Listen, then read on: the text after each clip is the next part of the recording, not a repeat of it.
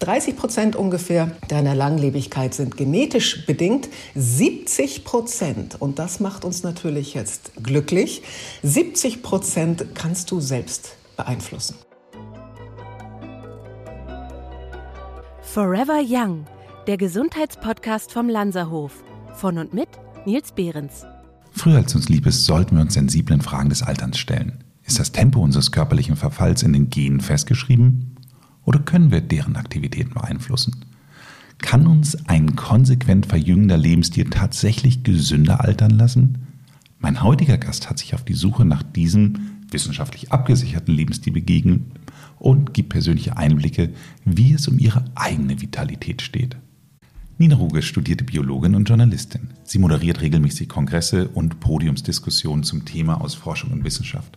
Sie hat sich bereits in ihrem Bestsellerwerk Altern wird heilbar mit Fragen der ewigen Jugend auseinandergesetzt. Ihr neuestes Buch Verjüngung ist möglich ist am 3. August diesen Jahres erschienen. Dafür hat sie sich mit 25 international renommierten ExpertInnen, MedizinerInnen und WissenschaftlerInnen unterhalten und liefert den top aktuellen Stand der Forschung. Und heute spricht sie dazu auch mit mir. Herzlich willkommen, Nina Ruge.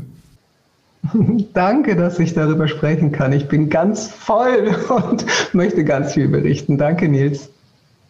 Ach Nina, ich freue mich auch wahnsinnig. Ich glaube, äh, ich habe, äh, Gott, das ist ein bisschen unfair meinen anderen Gesprächspartner über, aber ich äh, habe lange nicht mehr mich so sehr auf ein Gespräch gefreut wie dieses, weil du mir ja netterweise schon mal vorab dein Buch geschickt hast und ich muss dir sagen, ich habe es verschlungen. Es mag vielleicht so ein bisschen in meiner Natur der Sache liegen, dass ich mich natürlich mit diesen Themen so gern auseinandersetze. Aber ich kann dir wirklich nur sagen, es ist unfassbar spannend geschrieben und es macht richtig Mut. Also es ist wirklich treu deinem Lebensmotto eigentlich, alles wird gut, voll erreicht, muss ich wirklich sagen.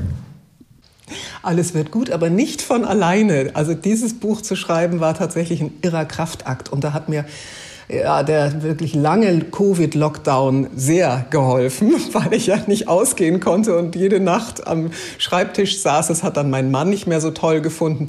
Aber insgesamt sind halt 416 Seiten rausgekommen. Es ist so ein bisschen ein dicker Schinken, aber freut, es freut mich wirklich, dass du meinst, dass es gut konsumierbar sei. Du beginnst dein Buch ja gleich mit der provokanten Aussage, dass Altern eine Krankheit ist. Dabei beziehst du dich auf den schleichenden Prozess des Zellversagens und die damit einhergehenden gesundheitlichen Folgen. Dein neuestes Werk trägt allerdings den Namen Verjüngen ist möglich. Jetzt bist du mir, bin ich wirklich gespannt. Also, äh, ist Altern eine Krankheit? Altern ist eine Krankheit, wenn du es auf die zellulären Prozesse beziehst. Und äh, die jüngsten Forschungsergebnisse zeigen ja auch eindeutig, es beginnt schon im Alter von 25 Jahren dieser schleichende Prozess, dass ungefähr ein Prozent pro Jahr deiner Power der Zellen nachlässt. Das heißt, nach 40 Jahren, wenn du 65 bist, hast du 40 Prozent weniger Zellleistung. Natürlich nur in den Zellen, die nicht erneuert werden, aber leider besonders in den Zellen, die für unsere Langlebigkeit verantwortlich sind, nämlich den Stammzellen. Gut, also wir haben dieses ähm, primäre Altern ab spätestens dem 25. Lebensjahr und das bedeutet ein Nachlassen der Zellkompetenzen auf breiter Front und dann kann so ab dem 60., 65. Lebensjahr das sekundäre Altern sich breit machen in uns, also eben die Alterskrankheiten der Herzinfarkt, äh, die Arthrose, die Demenz, der Schlaganfall etc. Also Altern ist eine Krankheit, wenn ich es auf zellulärer Ebene betrachte, wird übrigens jetzt auch in der Weltgesundheitsorganisation, die ja immer in ICD, also diesen Katalog herausbringen mit den anerkannten, international anerkannten Krankheiten, die mit einem Code versehen werden. Und äh, da wird jetzt Altern schon partiell als Krankheit auch definiert. Aber natürlich nicht das mentale Altern. Das kann ein unglaublicher Gewinn an ja eben Lebenserfahrung und auch Weisheit sein. Absolut. Ich äh, zitiere da immer wieder die spanische Sprache. Ähm, ehrlich gesagt, ich habe es nie nachgeprüft, aber ich habe zumindest mal gehört, dass man da ja sagt, ich habe 48 Jahre und nicht ich bin 48 Jahre. Und ich finde, das ist so positiv, weil die hat man schon mal eingesammelt, die hat man für sich gewonnen. Und von daher ähm, ist es eine ganz andere, viel positivere Betrachtungsweise des Alterns. Ja, und ich sage immer, das ist jetzt ein bisschen plumper formuliert. Ich muss nicht mehr an jeden Baum pinkeln wie ein junger Hund. Ja, ich weiß einfach, was die wesentlichen Dinge sind. Und die Menschen werden immer durchsichtiger, hat Picasso gesagt im Zuge des Alterns. Das ist auch ganz schön. Man, man geht nicht mehr so vielen ähm, Blendern auf den Leim.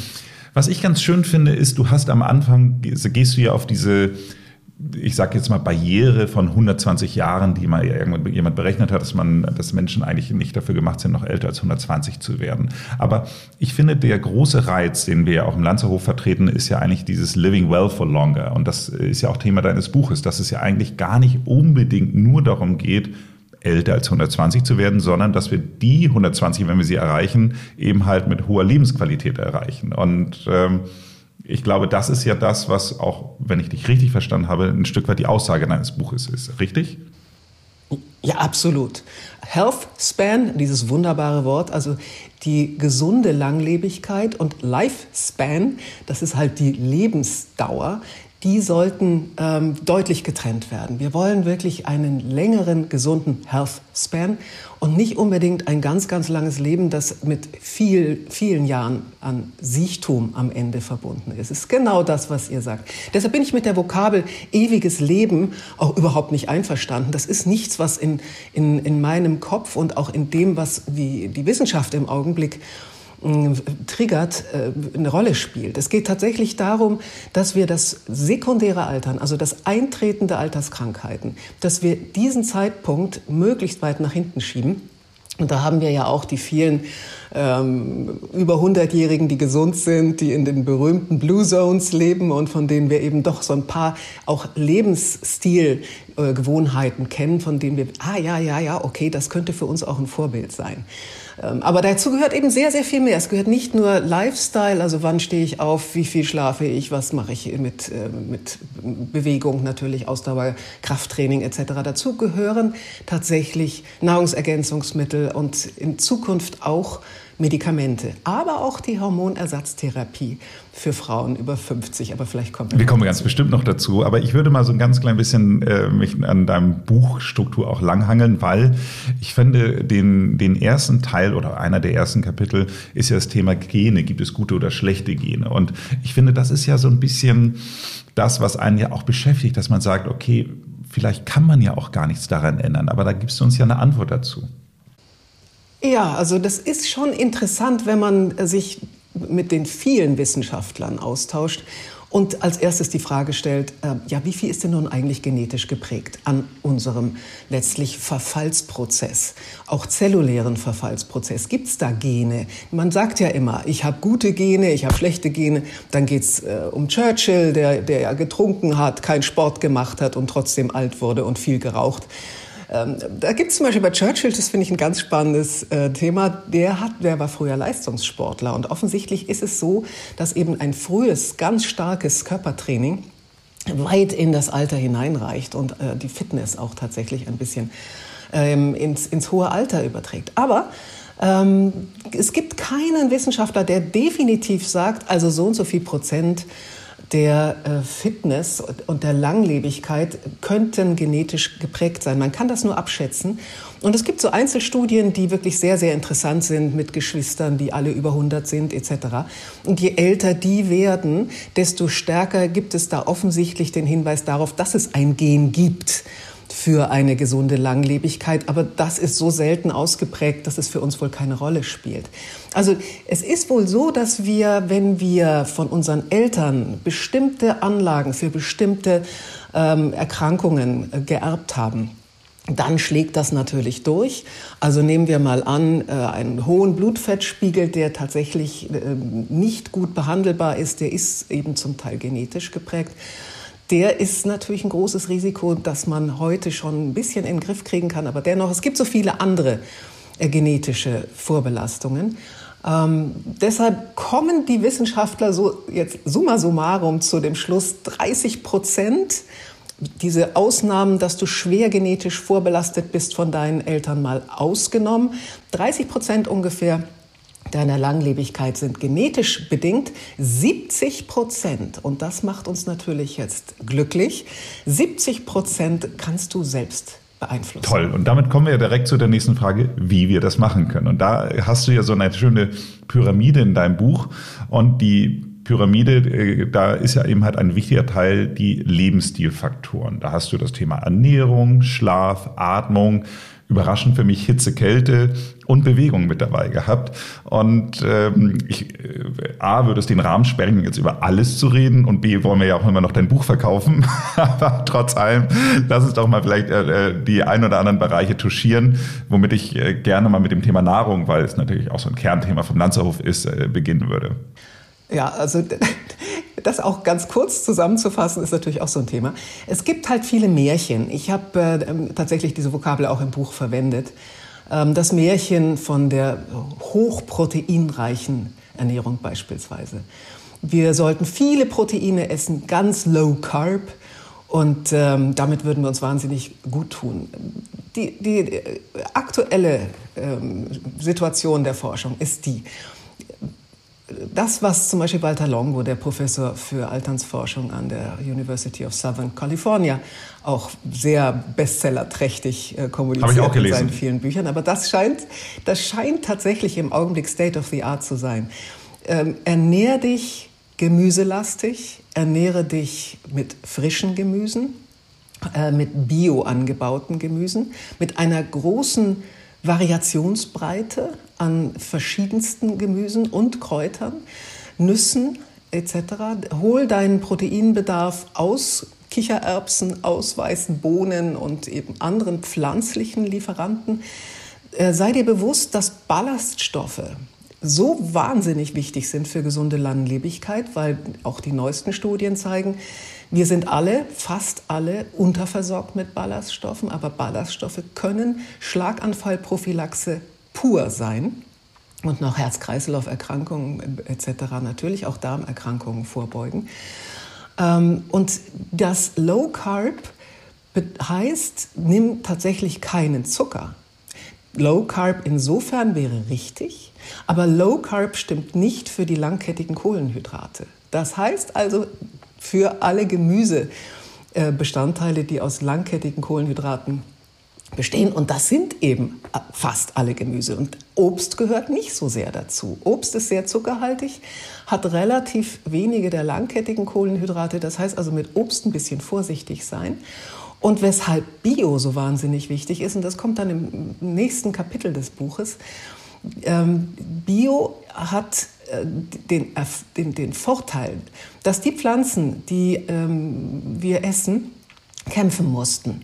Die wurden nicht durch Pestizide oder durch Dünger und durch, durch Schutzmechanismen einfach mal schnell hochgezogen, sondern die mussten sich auseinandersetzen mit verschiedenen Witterungsbedingungen, aber zum Teil auch mit Fraßfeinden, mit Pilzerkrankungen eventuell oder Attacken oder Bakterienattacken.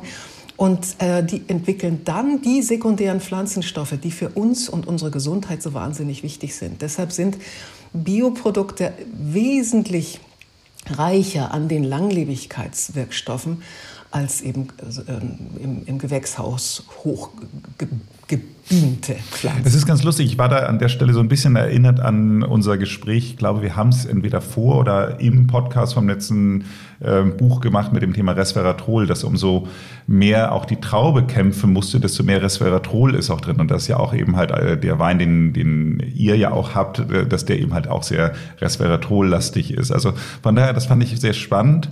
Ich meine, dir als Tierschützerin ist es natürlich dann auch äh, vom Ergebnis nicht, äh, glaube ich, äh, bist du nicht unglücklich darüber, dass Fleischessen nicht die beste Variante ist, sondern dass man sich mehr auf die Pflanzen konzentrieren sollte. Von daher denke ich, wird dich das als Ergebnis auch sehr gefreut haben. Ja, ganz wichtig. Also auch Fisch musst du nicht haben. Und auch das sagen ja viele Wissenschaftler, unter anderem auch Professor Michalsen, den ich zitieren durfte. Ähm, wir, wir können wunderbar uns ernähren, ohne die, Leere, die, die Meere leer zu fischen und vor allem ohne tierisches Fleisch, was äh, tatsächlich äh, viele Nachteile hat und eben überhaupt gar keine Ballaststoffe.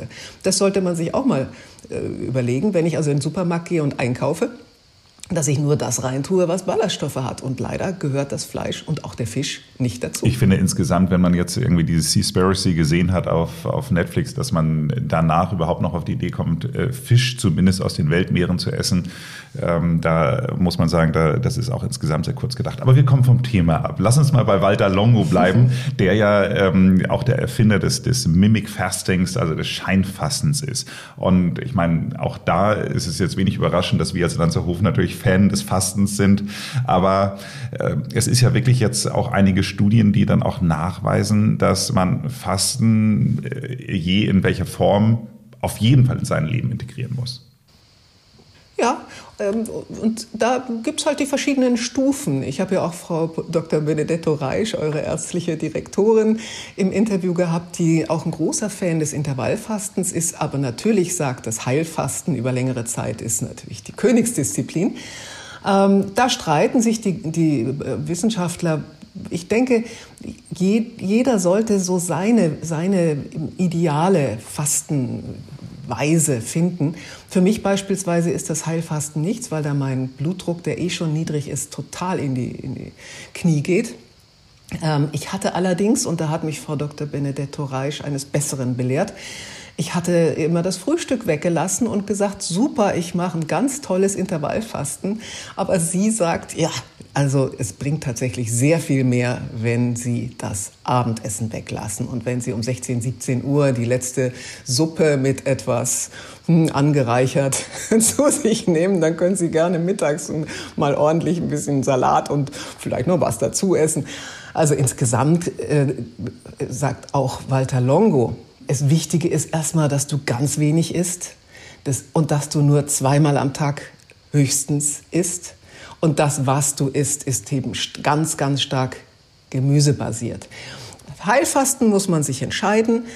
Intervallfasten muss man sich bewusst sein, abends besser das Abendessen wegzulassen. Und wer das alles nicht will, der geht auf zweimal am Tag sehr stark gemüselastig essen und äh, dazwischen nichts, also keine Snacking-Kultur. Und das ist das, was Walter Longo für, für sinnvoll hält. Also du musst nicht unbedingt, um den Fasteneffekt in einer geringeren Ausprägung zu haben, du musst nicht unbedingt heilfasten. Ja, es ist ganz interessant, weil man kann ja auch sich von Walter Longo eben halt auch diese Boxen kaufen, um dieses Scheinfasten dann irgendwie zu machen. Das sind ein Haufen Tütensuppen und Riegel und äh, da ist interessant ja, und teuer. Und teuer. Sehr teuer. und es ist dann überraschenderweise ist da ein Snack drin. Also das war das, was mich am meisten, also ich habe das Buch ja von ihm damals auch gelesen. Es ist schon schwere Kost, aber ähm, wenn man sich dann, äh, da sind da immer so, das sind nur Oliven. Also man kriegt da so kleine, kleines Mini, Mini, Mini Tütchen Oliven äh, als Snack. So, was, was mich total überrascht hat, ehrlich gesagt. Aber gut, wir wollen nicht so sehr über das Thema reden, sondern wir wissen einfach grundsätzlich, Fasten ist gut, Fasten ist für unsere Zellen gut und Fasten ist für unser längeres, gesundes Leben auf jeden Fall elementar wichtig, weil es eben halt in der Natur vorgesehen ist. Was in der Natur auch vorgesehen ist, ist das Thema Schlaf. Und das ist immer wieder etwas, wo wir auch im Podcast immer wieder sehr viele Zuschriften bekommen, dass das einfach wirklich viele Leute beschäftigt. Und da hast du ja auch extra ein Kapitel zugewidmet. Ja, und ähm, da sind die neuesten Erkenntnisse eben, dass die Tiefschlafphasen, aber das weißt du sicherlich äh, am besten, die Tiefschlafphasen, davon gibt es vier, also in verschiedenen Ausprägungsstufen, das sind die, die wir erreichen sollten. Und ähm, da wir Rezeptoren in unserem Gehirn haben, die Tag-Nacht-Rhythmus und auch Schlaftiefe bestimmen und leider nicht erneuert werden, das heißt, die altern, ist bei älteren Menschen ist sehr häufig der Fall, dass diese Tiefschlafphasen nur noch in äh, geringer Weise oder sehr kurz erreicht werden, was ungünstig ist, weil die zur Regeneration nicht nur der Mitochondrien, also letztlich der Kleinstbatterien, der ATP-Mengen, äh, dienen, sondern äh, auch der Reinigungsmöglichkeit unseres Gehirns. Das heißt, in der Nacht, das wissen wir ja, wir schrumpfen unsere Gehirnzellen um circa 60 Prozent. Und wir haben viel mehr interzellulären Zwischenraum. Das heißt also, die ganze Gehirnlymphe, die heißt Glymphe, die kann viel besser ähm, die Abfallstoffe abtransportieren und damit ist das auch eine gewisse Demenzprophylaxe, weil wir ja wissen, die Beta-Amyloide, die sind halt ungünstig, wenn die äh, verklumpen. Und es ist wohl so, dass äh, mit einem Tiefschlaf auch eine gewisse zumindest ähm, Reinigung von Beta-Amyloiden gewährleistet wird. Also das wäre schon sehr, sehr gut, wenn man diese Tiefschlafphasen erreicht. Ich habe übrigens jetzt eine Uhr mir gekauft. Die, mit der kann ich meine Schlafphasen tatsächlich in der Nacht messen. Wenn ich die schon vorher gehabt hätte, hätte ich das auch ins Buch hereingebracht. Und bin immer wahnsinnig ähm, interessiert daran morgens, wie viel hast du denn jetzt eigentlich im Tiefschlaf verbracht? Und es sind zum Glück bei mir meistens so 60 Prozent, was natürlich ähm, wunderbar ist. Wer das nicht mehr so richtig hinkriegt, der braucht natürlich Tipps. Und dazu gehört, das ist natürlich nicht neu, die Regelmäßigkeit des ähm, Alltags. Das heißt also tatsächlich vor Mitternacht ins Bett zu gehen, wenn es irgendwie geht, deutlich vor Mitternacht. Das macht ihr ja bei euch im Lanzerhof Sehr auch. Früh. Ja, und äh, das hat natürlich auch was mit dem Wachstumshormon und dem Melatonin, das dann nachts ausgeschüttet wird, zu tun, was nach Mitternacht tatsächlich offensichtlich nicht mehr so stark zu pushen ist. Dazu gehört, dass unser Konsum an äh, Laptops und äh, Smartphones etc. Äh, in der späten Nacht möglichst nicht mehr äh, also deutlich runtergefahren oder null sein sollte, weil wir eben aufgrund dieses blauen Lichts, dieses LED-Lichts, ähm, dass die Melatoninausschüttung deutlich runterfahren und damit unseren, unseren ersten Schlafzyklus schon gar, kaum erreichen.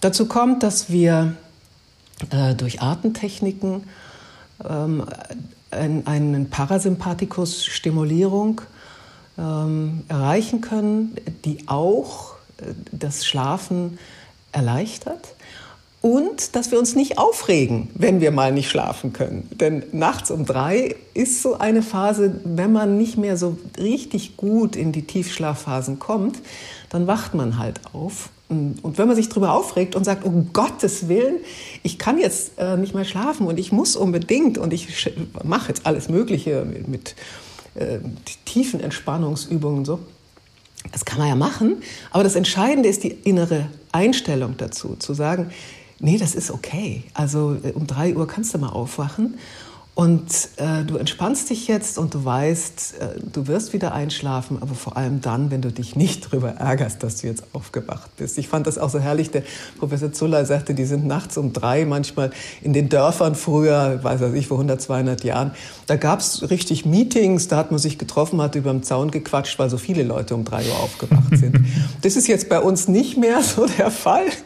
Aber es ist schon wichtig, sich, sich äh, dem nicht zu entziehen. Und dazu kommt noch das Powernapping tagsüber, wenn tatsächlich der zirkadiane Rhythmus ein bisschen sehr durcheinander ist bei älteren Menschen, dass man sagt, okay, wenn, es, wenn dann eine Müdigkeit über den Tag kommt und ich bin beruflich auch nicht mehr so aktiv, dann gebe ich mir die 20 Minuten oder die 30 Minuten, aber die gehen dann nicht in den Tiefschlaf. Das ist nicht gut, weil der Tiefschlaf ein so äh, aus, dem, äh, aus vielen Stoffwechselprozessen reißt, dass man dann nur ganz schwer wieder hochkommt. Also ich könnte dir gar nicht mehr zustimmen. Also für mich, ich hatte mal mit dem Dr. Michael Feltes, auch ein sehr bekannter Schlafmediziner, drüber gesprochen, der mir dann auch sagte, Nils, entspann dich, wenn du dann irgendwie schon vier Stunden Schlaf hinter dir hast und danach dann irgendwie wach bist, dann ist es halt so, dann bleib einfach liegen, entspann dich weiter, weil wenn du dich dann weiter entspannst, dann hast du nahezu die meisten Effekte des Schlafes trotzdem, weil dein Körper ruht ja, dein Geist ruht ein Stück weit und ähm, im Idealfall hast du dann im Vorwege schon äh, genügend Schlaf gehabt, dass die Lymphe eben halt, die Glymphe dann eben halt abgeleitet werden konnten und insofern äh, ärger dich nicht. Also du, die, die Entspannung ist trotzdem da. Es sind eben halt dann, ich sage mal so 80 Prozent dessen, gehen dann trotzdem weiter in Entspannung. Und von daher, seitdem ich das weiß, ist es genauso wie du sagst, dass ich mich äh, da nicht mehr so drüber ärgere. Und äh, ich weiß nicht, was für eine Uhr, da müssen wir uns gleich mal zu austauschen. Ich habe ja diesen Ring, diesen Aura-Ring, mit dem ich immer alles tracke. Ja. Und äh, das finde ich so spannend, weil ähm, das Spannendste ist eigentlich daran, ich habe so viele Leute, die mir dann danach sagen, so Nils, ich habe den gekauft, aufgrund deiner Empfehlung, ich schlafe immer noch nicht besser. Meine ich, nee, das gemacht der Ring ja auch nicht. Aber du lernst im Grunde genommen viel besser, was äh, vielleicht deinen Schlaf negativ beeinflusst. Ich kann das ganz klar sehen. Also äh, größte Überraschung für mich, ich habe eine Zeit lang vor dem Covid-Lockdown, äh, habe ich immer abends um acht noch äh, Yoga gemacht in, der, in, der, in, der, in meinem Gym. Und habe dann immer echt schlecht geschlafen. Und das konnte ich dann über die Länge der Zeit dann auch sehen, dass ich immer sagte, Montagabend Yoga, schlechter Schlaf. So, und irgendwann muss ich dann feststellen, dass das einfach scheinbar zu aktivierend noch für den Körper ist, als dass man dann äh, in eine gute Tiefschlafphase kommt. Und darum geht es. Es geht darum, auszuprobieren, was tut einem gut und was tut einem nicht so gut. Ja, ganz genau. Womit wir bei dem Thema Bewegung wären. Und ähm, dann nehme ich auch den letzten äh, Teil sozusagen aus diesem Lifestyle-Bereich raus. Das äh, muss ich sagen, ich freue mich ja auch jedes Mal wieder, wenn ich was dazugelernt äh, habe. Und ich habe viel zugelernt in deinem Buch. Aber trotz allem fand ich es extrem spannend, ähm, dass ja das Thema Muskelschwund zu bekämpfen ist, aber vor allem auf verschiedenen Ebenen, verschiedenen Komponenten. Magst du da mal ein bisschen was zu sagen? Ja. Ich habe selber äh, immer gedacht, naja, also wenn du jeden Tag 50 Minuten läufst, heute Morgen war ich auch wieder brav unterwegs. Ich jogge nicht mehr, weil ich zwei Bandscheiben mir weggejoggt habe. Ich darf nur noch walken. Äh, aber ich mache das äh, so schnell und gucke dann auch, dass ich möglichst nicht über 120, 130 Puls komme und bin da ganz brav. Aber ähm, ich habe nie mehr so richtig eingestanden, dass ich ein richtig massives, hochintensiv Intervalltraining machen müsste. Ich dachte immer, okay, also meine weißen Muskelfasern, das sind ja die, die sich als erste abbauen. Das sind die, die für schnelle Kraft äh, verantwortlich sind. Professor Frohböse vom, von der Sportmedizinischen Hochschule in Köln hat da ja auch ein tolles Interview im Buch gegeben. Diese weißen ähm, Fasern, die, die bauen sich als erste ab. Und deshalb können wir beispielsweise, und das war mir auch vorher nicht klar, gar nicht mehr so toll länger hüpfen oder springen, weil wir die nicht mehr trainiert haben. Und die sind aber auch die, die die Sarkopenie also den äh, altersbedingten Muskelschwund dann irgendwann bedingen. Die beginnen übrigens im Oberkörper sich besonders schnell abzubauen, gar nicht so sehr in den Beinen, die benutzen wir ja viel mehr. Also laufe ich jetzt morgens immer mit Hanteln mhm. und mache dann meine Hantelübungen beim Gehen, weil ich sage, also der Oberkörper, das geht ja gar nicht, dass das alles abgebaut wird. Nur ähm, das, was ich so mir als Alternative noch zusätzlich ähm, immer regelmäßig äh, auf mein Sportprogramm getan habe, nämlich Bar, entweder Functional Bar oder Total Bar oder Bar Fusion. Das ist dieses Krafttraining an der Stange. Und dann macht man halt ganz viele Kniebeugen und dann macht man also äh, Bauch, Po und mit Bändern und allem Möglichen. Ja, sagte der Professor Frohböse, das ist schon ganz gut, aber hochintensiv Intervalltraining ist tatsächlich an Geräten. Und ich hasse Geräte. Ich finde dieses mich einspannen in diese Dinger, wo ich dann meine Beine nach oben und nach unten und treten muss und das 30 Sekunden und dann wieder Pause. Es ist wohl so, dass wir darum nicht herumkommen, wenn wir den Abbau der weißen Muskelfasern tatsächlich verhindern wollen. Für die roten die langsam arbeitenden Ausdauermuskelfasern, da ist das Ausdauertraining super. Und das müssen wir auch machen. Und da sollten wir mindestens 30 Minuten, wenn es irgendwie möglich ist, pro Tag tun. Und dann noch ein bisschen Leucin, also diese Aminosäure, die verzweigtkettige, dazu nehmen, weil die hilft, den Muskel äh, aufzubauen. Allerdings nur, wenn man Training macht. Das verbunden mit einem bisschen Molkepulver weil alle die Eiweißpulver, die man sonst so bekommt, das ist was für Hochleistungssportler sehr gut, aber man kommt sonst sehr, sehr schnell in eine zu hohe Proteinversorgung. Aber Molkepulver mit Leucin, und es gibt da auch Alternativen, kann auch mal eine ganz gute Ergänzung sein. Ja, absolut. Also ich war, äh, weiß es genau, ich habe dann gestern diesen, diesen Teil gelesen und bin dann ähm, abends noch auf dem Stand-Up-Paddleboard gegangen und habe dann tatsächlich an diesem Thema, also A, ist es ganz gut, weil sie den Oberkörper auch noch mitmacht, es ist ein bisschen Ausdauer, es ist Kraft, aber was ich äh, tatsächlich sehr stark darauf geachtet habe, dass ich eben halt auch wirklich in diese, ich sag mal, explosive äh, ähm, äh, Bewegung dann reingegangen bin. Also ich, ich bewusst eben halt wirklich dieses Thema Schnellkraft auch nochmal aktiviert habe und das ist eben halt genau das, was, was Frau Böse ja auch damit beschreibt, also auch mit seinen Hackerübungen. Bis an die Grenzen. Ja. Und die Hackerübung ist ganz toll, weil ich habe im unteren Rücken habe ich echt Probleme. Und gerade weil ich natürlich auch so viel sitze beim beim äh, Buchschreiben und so. Und das ist also das muss man einfach im Internet sich mal angucken. Hackerübung frohböse die findet man sofort und es äh, sind 30 Sekunden und die, die hilf, hilft wirklich, die kleine, die Feinmuskulatur im unteren Rücken zu lockern und zu stärken. So, wir sind jetzt schon äh, ganz schön lang, viel länger, als ich äh, eigentlich dachte. Und wir haben eigentlich, oh, nein, nein, überhaupt nicht, das ganz im Gegenteil. Aber ähm, wir müssen jetzt ganz dringend nochmal zu einem meiner ja, Lieblingsteile kommen. Nein, überhaupt nicht. Mir geht's nur darum, dass ich ähm, ja unbedingt mit dir noch über Nahrungsergänzungsmittel sprechen möchte. Also ich supplementiere, glaube ich, mein Leben lang. Also es ist wirklich so, dass ich äh, früher fand ich die Multivitamin-Brausetabletten super. Es gab dann irgendwie auch, auch die ersten Multivitaminsäfte fand ich toll. Da haben wir meine Mutter damals immer noch so Juice Plus, irgendwelche getrockneten äh, Früchte, irgendwas gegeben und so. Also ich, ja, sind nicht wie Zucker. Ja, ja. ich, ich, ich, ja. ich kann mich an keine Zeit ohne Supplementation äh, eigentlich erinnern und äh, beschäftige mich damit eigentlich mein Leben lang. Und deswegen war das natürlich mein Kapitel, über das ich mit dir natürlich jetzt auch nochmal sprechen möchte. Und ähm, frage dich an dieser Stelle, was war bei der Recherche zu diesem Kapitel deine größte Überraschung? Ähm, vielleicht tatsächlich die ganz neuen Booster, die NAD Plus oder NADH Booster weil ähm, man, die kommen ja aus den USA, die haben in, an der Ost- und Westküste all diejenigen, die an gesunder Langlebigkeit interessiert sind, auf dem Nachttisch stehen. Bei uns ist das noch nicht so verbreitet. Und ich habe mich immer gefragt, David Sinclair, ja, dieser Gott der Alternsforschung, hat das gepusht.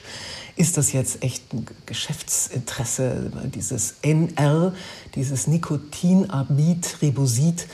Ist das äh, ist auch relativ teuer oder NMN ist noch teurer. Die Vorstufen zu diesen beiden ähm, Mitochondrien-Boostern. Äh, was ist da jetzt dran? Und für mich war die Überraschung, dass beispielsweise ähm, der Professor Risto und der Professor Stegborn, die beiden, die ich dazu interviewt habe, vor allem Professor Stegborn Uni Bayreuth, der, der ist, äh, die sind alle positiv. Die sagen, ähm, im, gerade im Alter, wenn der NAD-Spiegel sinkt, macht es einen relativ großen Sinn, das zu supplementieren. Und NAD, muss man halt einfach noch mal ganz kurz sagen, spielt in unserer Atmungskette eine große Rolle. Die Atmungskette, äh, davon haben die meisten gehört, die sitzt in den ähm, in den, in den Hüllung, Umhüllungen der Mitochondrien unserer Zellkraftwerke und die produziert unsere ATP, unsere Kleinstbatterien, die eben alles anfeuern, was an Stoffwechselprozessen passiert, was mich überrascht hat. Das war, da war ich wirklich platt. Wir produzieren so viel ATP pro Tag, wie wir wiegen. Also bei mir sind es. Und wenn wir äh, Sport machen, noch mehr, ne? Ja, das ist, das ist der Wahnsinn. Wir produzieren und verbrauchen so viel äh, pro Tag. Und das ist natürlich irre. Und das wird angefeuert und nur ermöglicht durch den Elektronentransporteur NAD. Und wenn diese weniger werden, dazu kommt noch das Coenzym Q10, das sitzt auch in dieser Kette. Auch Coenzym Q10 wird weniger. Wenn also die beiden ähm, nachlassen, also im, im, Spiegel, im Blutspiegel auch weniger zu messen sind, ist davon auszugehen, dass da auch in den Zellen weniger Produktion stattfindet an ATP. Und wir wissen auch, dass im Alter die Mitochondrienleistung zu bis zu 50 Prozent runtergeht, obwohl genauso viel Sauerstoff verbraucht wird. Also das ist schon ziemlich erschreckend. Mm, für mich war die ähm, große Erkenntnis, NR könnte durchaus sehr viel bewirken. Deshalb nehme ich es jetzt auch. Man könnte auch Vitamin B3 nehmen, das Niacin. Das sagt zum Beispiel der Professor Risto, das ist günstiger, macht aber diese Flashes. Also man kriegt, wenn man sie so hoch dosiert, wie man sie auch nehmen sollte, damit man auch einen erhöhten NAD-Spiegel im Blut hat, dann kriegt man zumindest zu Beginn der Einnahme, später gewöhnt man sich dran, so rote, sonnenbrandähnliche Ausschläge, die kribbeln, äh, sind nicht schlimm, aber mögen viele nicht. Deshalb, ähm, und das NR ist, ich habe das im, im, Buch auch ein bisschen aufgegliedert, der Kreislauf, wie dieses NAD gebildet wird, ist ganz, ganz interessant, an welchen Stellen man da zuführen kann. Man kann verschiedene Vorstufen geben. Ähm, also das war auch nochmal eine wissenschaftlich interessante Reise. Ähm, also das nehme ich jetzt auch. Und dann kommt eben das Spermidin, das hatte ich auch im letzten Buch schon ähm, als ein Hoffnungsträger bezeichnet. Da sind jetzt die neuesten Studien so, dass man auch äh, Herz-Kreislauf ähm, Unterstützung durch die Autophagie, also die Zellrecycling-Prozesse, anregenden Prozesse ähm, nachweisen kann und auch ein Immunboosting, das heißt auch die Impfreaktion. Da hatte ich auch ein Interview jetzt gerade vor kurzem mit der mit einer der führenden Immunologinnen, äh, denke ich mal international, die sitzt in Oxford. Und äh, die forscht eben an der Wirkung von Spermidin bei älteren Menschen auch und, und die Verstärkung der Impfantwort. Auch bei Mittelalten ist die offensichtlich deutlicher äh, zu, ähm, zu, zu spüren und nachzuweisen. Das fand ich jetzt auch einen ganz, ganz spannenden Effekt. Und das Dritte, was mich ein bisschen frustriert hat, das ist das Thema Bioverfügbarkeit. Viele der sekundären Pflanzenstoffe, die wir isoliert einnehmen, von denen man auch weiß, dass sie wahrscheinlich eine sehr positive Wirkung haben. Dazu gehört das Quercetin, das Curcumin und das Fisetin, auch das Resveratrol. Die sind unheimlich schlecht bioverfügbar. Das heißt, sie sind wasserlös, äh, ja, sie sind, die sind äh, fettlöslich, Quatsch, fettlöslich und deshalb sind sie nicht so gut aufzunehmen. Ich fand das mit dem Olivenpresswasser, ich meine, das Bild in deinem Buch ist nicht gerade appetitlich, muss man dabei auch sagen. Nee. Ähm, also, schmeckt auch nicht. schmeckt auch nicht. Aber ich dachte so, meine Güte, wir, wenn wir wirklich so viele Liter an, an ja, Nebeneffekt von, von eigentlich hochpotentem Wasser da produzieren. Also ich meine, ganz ehrlich gesagt, das ist ja eigentlich eine, eine, eine theoretische Goldgrube, die da noch schlummert, muss man ja wirklich so sagen, wenn man dieses Presswasser wirklich dann in irgendeiner Weise in die Supplementation dann irgendwie übertragen kann. Ich nehme das, ja, ja. Aber das ist relativ schwierig herzustellen, weil diese, diese wasserlöslichen Polyphenole zerfallen unter Sauerstoffeinfluss sehr schnell. Also das müssen so in Einzelpaketen verpackte Dos Dosierungen sein und man muss da halt immer so kleine Gläschen, wahnsinnig viel Umweltthema ist damit verbunden natürlich, äh, nehmen. Aber ich bin davon schon überzeugt und vor allem diese Polyphenole scheinen sich gegenseitig zu verstärken. Das scheint überhaupt äh, das, der Vorteil zu sein, wenn man Gemüse isst und nicht einzelne Nahrungsergänzungsmittel, die aus den Gemüsen extrahiert werden oder eben auch äh, biochemisch hergestellt werden. Die verschiedenen Polyphenole oder sekundären Pflanzenstoffe scheinen sich eben äh, zu verstärken. Zum, äh, nicht bei allen, bei Brokkoli zum Beispiel ist es ganz stark der Fall. Ähm, und da macht es nicht so viel Sinn, jetzt nur einzeln äh, wie Sulforaphan, das ist der Wirkstoff des, des Brokkolis, nur einzelne Nahrungsergänzungsmittel zu nehmen. Da ist es wahrscheinlich schon besser, den Brokkoli selbst zu essen. Insgesamt sind aber all diese Stoffe relativ schlecht bioverfügbar. Und da gibt es jetzt neue Methoden, und da, das ist wirklich der Hoffnungsträger, die zu verkapseln, diese Einzelwirkstoffe durch Mizellierung, so heißt das, oder durch Nanopartikelummantelung oder mit Chlor, wie heißt das nochmal, Chlor, äh, Chlordextrin, so ähnlich. Ähm, das kann man, das, das bestelle ich mir jetzt gerade, das kann man mit Coenzym Q10 sehr gut machen, da wird die Bioverfügbarkeit enorm erhöht. Und das sind dann tatsächlich ähm, Hoffnungsträger. Im Augenblick sind die alle ganz schön, aber wir nehmen sie halt mit Pfeffer kombiniert, beispielsweise Kurkuma. Ja, was ja die Inder schon ganz lange wissen in ihrem Curry.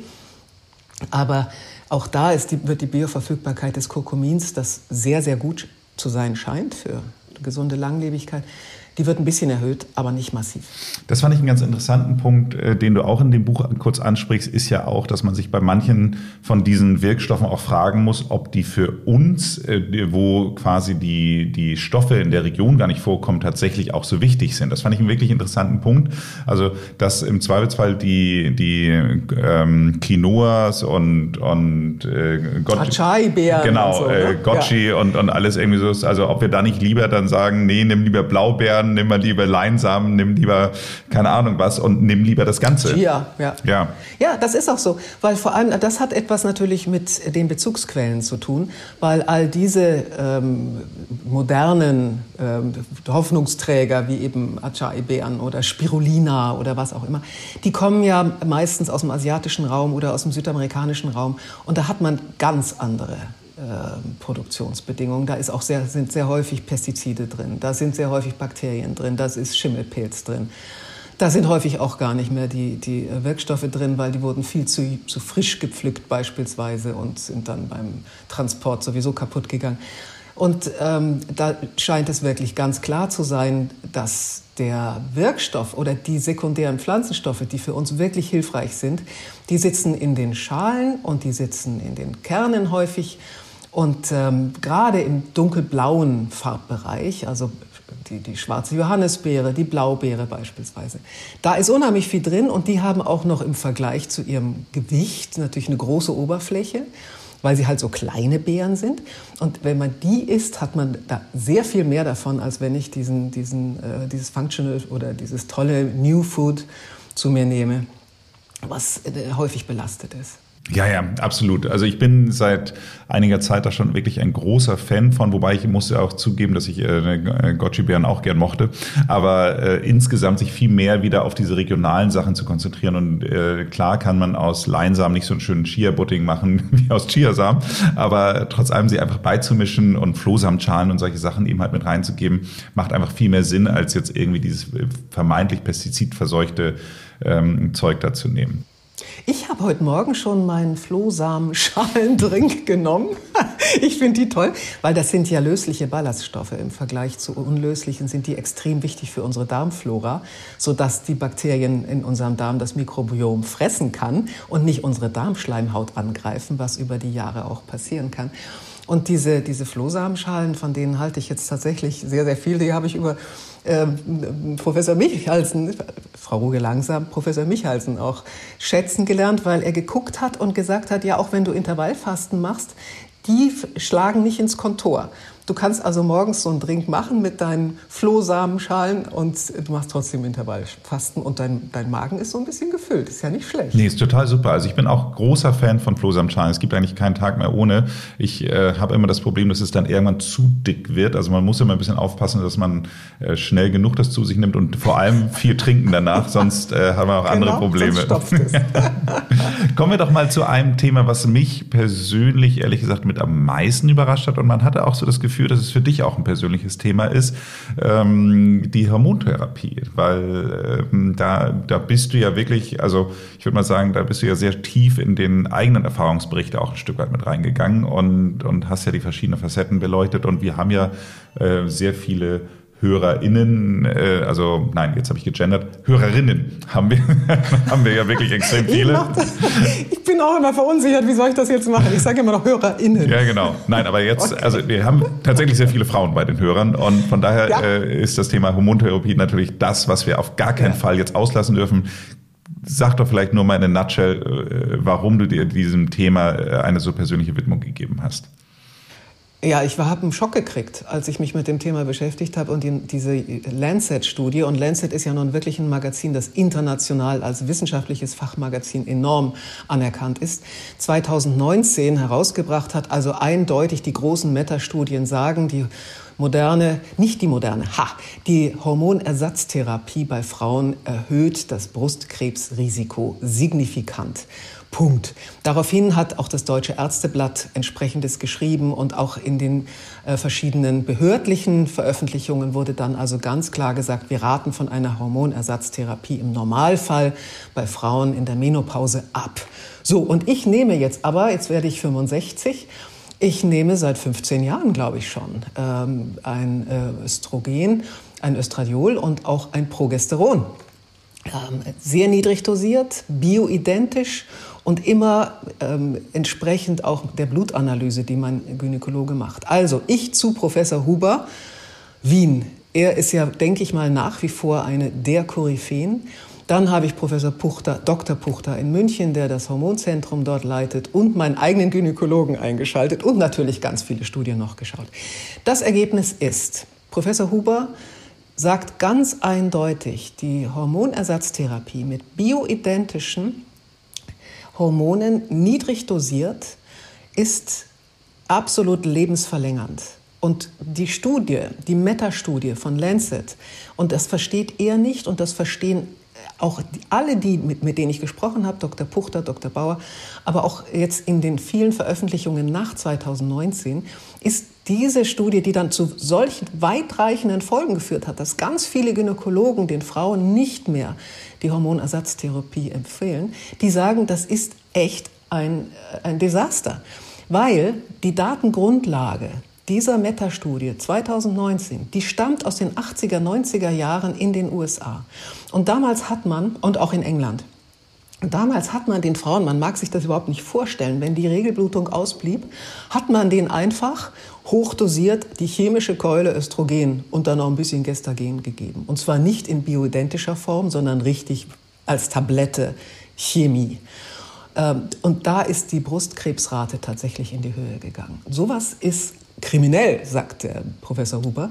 Das darf man nicht tun. Aber die Daten aus dieser Studie, die sind aus diesen vielen Studien in diesen Jahren, die sind die Grundlage für das Lancet-Desaster.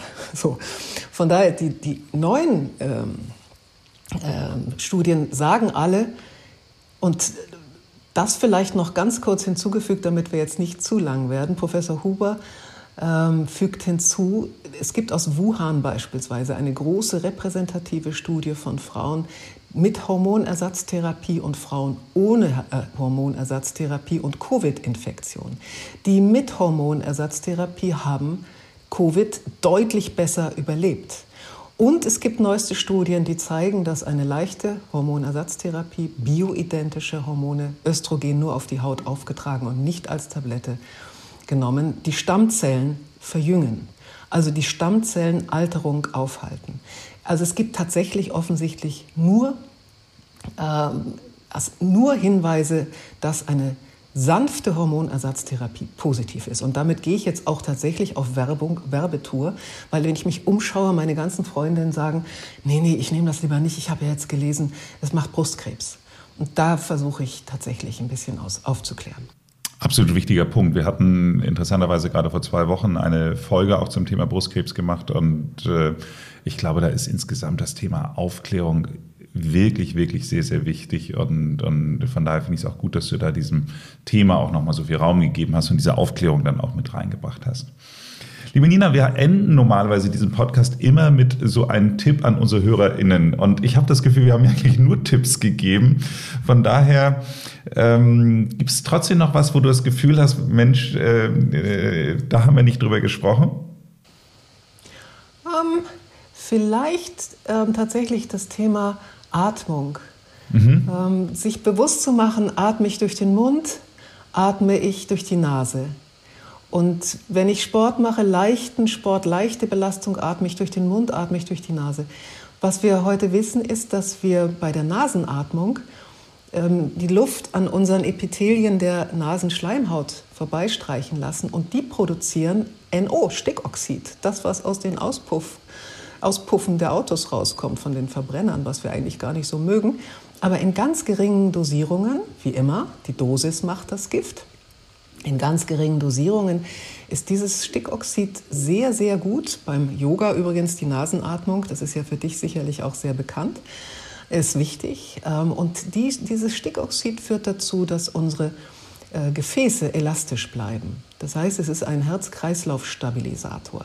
Und es gibt noch viele Aspekte zum Thema Atmung, die ähm, unterschätzt werden, auch gerade durch den Nadelwald zu gehen. Die Aerosole des Nadelwaldes scheinen äh, viel stärkere Wirkungen auf unser ähm, parasympathisches Nervensystem zu haben, als wir es bisher kannten das ist natürlich eine, eine unheimlich, vielleicht auch ein schöner Schluss, ja, dass man durch einen Nasenatmungs-Waldspaziergang und ähm, diese, diesen Nadelduft aufzunehmen, äh, dass man äh, damit tatsächlich nachweislich äh, für gesunde Langlebigkeit etwas tut.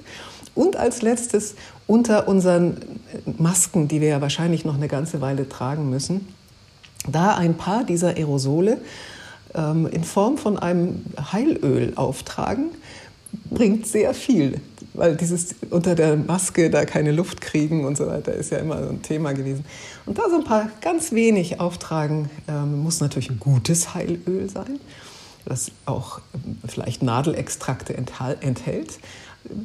Ist schon wieder so ein bisschen Waldgefühl, das einem gut tut. Ganz toller Schluss. Ich äh, finde, wir sind damit gestartet mit Alles wird gut und äh, du hast es ja immer damit quasi äh, geendet. Ich äh, bedanke mich. Ich habe, äh, wie gesagt, mich sehr auf dieses Gespräch gefreut und ähm, ich bin, meine Erwartungen wurden eher übertroffen. Von daher herzlichen Dank. Du hast in deinem Buch ja schon ein drittes Buch angekündigt. Insofern, äh, liebe Nina, fühle dich herzlich eingeladen. Bitte komm doch dann auch noch, wenn dein drittes Buch kommt. Ich würde mich freuen, mit dir dann wieder zu sprechen. Du, darf ich dir dazu eine Frage stellen? Würde dich das Thema überhaupt interessieren? Da geht es tatsächlich um Medikamente und über das, was in den Start-ups international entwickelt wird, das sind dann wirkliche Hammer, die die Verjüngung ermöglichen sollen. Vieles wird nicht mehr in unserer Lebenszeit auf den Markt kommen. Das wird wahrscheinlich erst in 10, 15 Jahren spannend sein. Metformin beispielsweise, die große Studie, das wird natürlich jetzt schon einen äh, Rieseneffekt haben. Und die TRIM-Studie, über die haben wir ja auch gar nicht gesprochen, die tatsächlich zu einer Verjüngung der Zellen durch einen Jungbrunnencocktail geführt hat. Stanford, ja, also das ist kein Quatsch. Das würde alles Thema dieses Buches sein. Also nicht unbedingt unmittelbar, wie wir es jetzt besprochen haben, umsetzbar, sondern so ein bisschen in die Zukunft zu schauen. Würde dich das interessieren? Mich interessiert das total. Ich bin ja ein großer Fan. Es gibt ja jetzt mittlerweile einige sehr ähm, erfolgreiche deutsche Investoren, also der, der äh, ganz weit vorne, der Christian Angermeier unter anderem, die eben halt genau in solche Techniken eben halt investieren und äh, die sich damit beschäftigen. Und ich finde, wenn man auch dem Nils ähm, Regge heißt er, glaube ich, äh, aber gefährliches Halbwissen jetzt, aber auch ein, ein deutscher Investor. Also da gibt es jetzt ja wirklich einige, die genau in dieses Thema Longevity eben halt jetzt äh, ihren Hauptfokus setzen und wo man ja auch zum Teil dann auch schon jetzt äh, investieren kann. Also da, da gerade Christian Angermeier mit, mit seinem Compass Pathway, der sich um die, zum Beispiel, es ist nicht ein reines Longevity-Thema, aber es ist eben halt ein Depressionsthema, wo es eben halt um das, die Nutzung von von ähm, äh, Magic Mushrooms geht, äh, als Antidepressivum, also als natürliches, weitestgehende Antidepressivum. Ich finde das hochspannend und von daher, ähm, ich würde das Buch auf jeden Fall kaufen, lesen und mit dir gerne drüber sprechen. Du motivierst mich. dieser Markt, und das ist jetzt wirklich der letzte Satz, dieser Markt wird ja von vielen Investoren und auch Analysten als der Zukunftsmarkt beschrieben, vielleicht sogar mit höheren Gewinnerwartungen als der Internet- und, und Chipmarkt. Ne? Das, da sind natürlich aber auch die gigantischen Risiken, weil alles muss zugelassen werden, Stufe 1, Stufe 2, Stufe 3 und da kann man irrsinnig viel Geld verlieren. Aber das, sind Zukunfts-, äh, das ist Zukunftsmusik, die ist total spannend. Ich habe eine letzte persönliche Frage nochmal. Bei deinen ganzen Recherchen, die du jetzt gemacht hast, hast du da auch schon einmal bereut, dass du dieses ganze Wissen nicht auch schon in früheren Jahren hattest? Nee, weil alles ist gut, wie es ist. Und ähm, ich habe einfach früher so viele Dinge parallel gemacht. Ich habe tägliche Sendungen, Talkshows gehabt und dann noch Bücher geschrieben ohne Ende und ähm, ja auch noch ein Weingut und Tiere und so. Äh, das hätte ich gar nicht untergebracht. Also die Form von Konzentration, die so ein Buch erfordert, die konnte ich erst jetzt aufbringen und schon gar im Lockdown. Wenn Ihnen diese Folge gefallen hat, dann hören Sie sich doch auch mal die Folge Nummer 27 an. Hier sprechen wir mit Ina Ruge über ihr Buch Altern wird heilbar, das wir so häufig im Podcast zitiert haben. Abonnieren Sie diesen Podcast, damit Sie keine Folge verpassen. Ansonsten machen Sie es gut und bleiben Sie gesund.